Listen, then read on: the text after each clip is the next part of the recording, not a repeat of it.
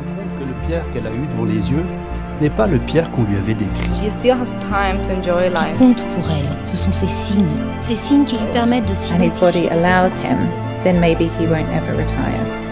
La librairie humaine Lives.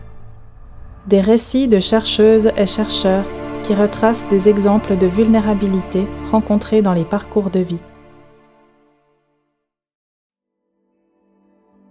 Nous sommes ce que nous avons été. Par Dario Spini. Dario Spini est l'initiateur et directeur du centre Lives jusqu'à fin 2022. Son récit traite des problématiques des personnes âgées dans les résidences médicalisées. Comment les accompagner dans cette dernière étape de vie?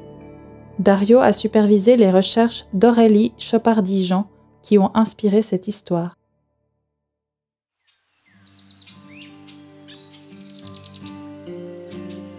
Nous nous rendons dans le Jura français, dans une résidence médicalisée pour personnes âgées qu'on appelle EHPAD en France ou EMS en Suisse. Il y a un homme de 92 ans, Pierre. Pierre est arrivé il y a quelques mois dans l'EHPAD.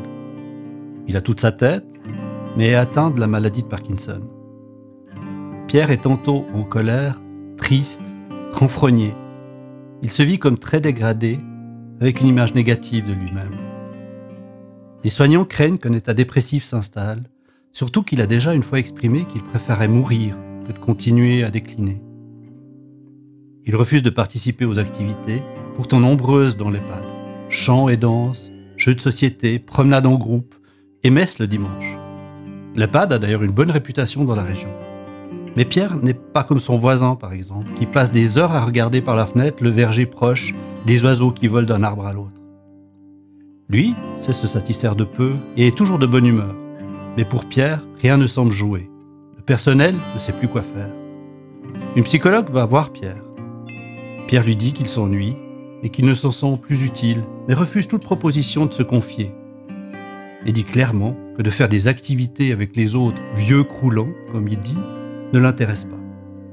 Il reste dans sa chambre, regarde la télé, se promène dans le jardin, parle peu aux autres. Il reçoit régulièrement des visites de ses quatre enfants, de ses onze petits-enfants et sept arrière-petits-enfants. On ne peut pas dire qu'il soit isolé, même si son épouse, qui est décédée il y a une dizaine d'années, lui manque. L'équipe des professionnels et des soignants est désemparée. Elle se dit que d'une part, Pierre n'est pas seul, qu'il a une belle vie, qu'il a encore une grande famille. Il devrait faire plus d'efforts. Et si cela ne change pas, on en parlera avec le médecin pour voir s'il ne faut pas lui prescrire des antidépresseurs. Comment sortir de cette situation? Pierre est le fils aîné de trois enfants d'une famille paysanne. Pierre, comme aîné, comme c'était la tradition, a repris la ferme et élevé bovins et cultivé les céréales. C'est là que sa femme et lui ont eu quatre enfants. Mais l'agriculture n'est pas sa passion. En fait, son rêve, c'est de cuisiner. Du coup, il décide de se lancer dans une formation professionnelle de cuisinier tout en gardant les terres et quelques vaches. Les années d'agriculture lui ont permis de bien gagner sa vie et il n'a pas de soucis pour entretenir sa famille. Son frère lui donne un coup de main quand il le peut, sa femme aussi met la main à la pâte. Après sa formation, il se lance comme traiteur et sert de grands banquets, travaillant des journées souvent de plus de 12 heures.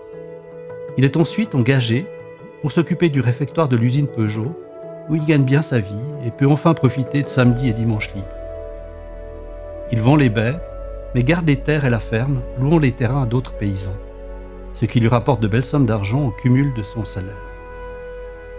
Plus tard, c'est son fils aîné qui reprendra d'ailleurs la ferme, par passion, reproduisant la tradition familiale. Pierre raconte ensuite le plaisir qu'il a eu à planifier les menus pour les ouvriers et cadres de l'usine, veillant à leur offrir chaque jour des menus qui les régalaient. Pour lui, cuisiner était une passion qu'il pouvait exercer chaque jour au bénéfice de milliers d'employés qui auront goûté à ses plats et menus. Lorsque les enfants sont devenus grands et qu'il avait pu faire des économies, Pierre a eu envie de voyager, sa deuxième passion. Il avait sillonné l'Europe avec sa famille, mais sa femme ne voulant pas prendre l'avion, il n'avait pas eu l'occasion de faire de longs voyages et il rêvait d'aller aux États-Unis. Au début de sa retraite, il y fera deux voyages, un à New York et l'autre dans l'Ouest avec des amis. Il décrit ses voyages comme merveilleux. La cuisine a été sa vie et les voyages aux États-Unis la cerise sur le gâteau. Pierre tire sa fierté son identité de cuisinier, de ce qu'il a pu faire grâce à sa technique, son goût des choses bien faites et de sa créativité. Cette histoire de vie, par chance, il la raconte à une chercheuse qui fait des entretiens sur les parcours de vie dans cette EHPAD. La chercheuse se rend bien compte que le Pierre qu'elle a eu devant les yeux n'est pas le Pierre qu'on lui avait décrit. Forte de cet entretien, elle restitue ce qu'elle a appris à l'équipe d'animation en leur demandant de réfléchir à ce qui pourrait raviver la flamme de passion qu'elle a vue dans les yeux de Pierre lorsqu'il parle de sa vie de cuisinier. Aujourd'hui, Pierre a un nouveau rôle dans l'EHPAD. Bien sûr, il ne peut plus cuisiner, mais l'équipe l'a présenté au cuisinier responsable du restaurant de l'EHPAD et chaque semaine, un des repas est imaginé par Pierre. Tous les jeudis soirs, on a maintenant le menu de Pierre. Il est maintenant devenu ami avec le cuisinier responsable qui lui montre de nouvelles techniques de cuisson et Pierre en échange lui fait part de ses expériences. Afin de trouver de nouvelles idées de menus, il a également accepté de se mettre à l'informatique et s'est maintenant surfé sur le web. Cette nouvelle fonction, certes limitée, mais visible et en accord avec son parcours de vie, a transformé Pierre, qui a trouvé sa place dans l'EHPAD et qui maintenant se sent valorisé et utile. Nos parcours de vie sont différents et nous sommes ce que nous avons été. Dès lors, il suffit parfois de ne pas demander aux plus vulnérables de s'adapter, et de demander aux institutions, aux professionnels de s'adapter aux plus vulnérables. C'est ainsi que le sens de la vie peut se renouveler et nous permettre de mieux vivre, même dans le plus grand âge. La librairie humaine Lives. Dario Spini.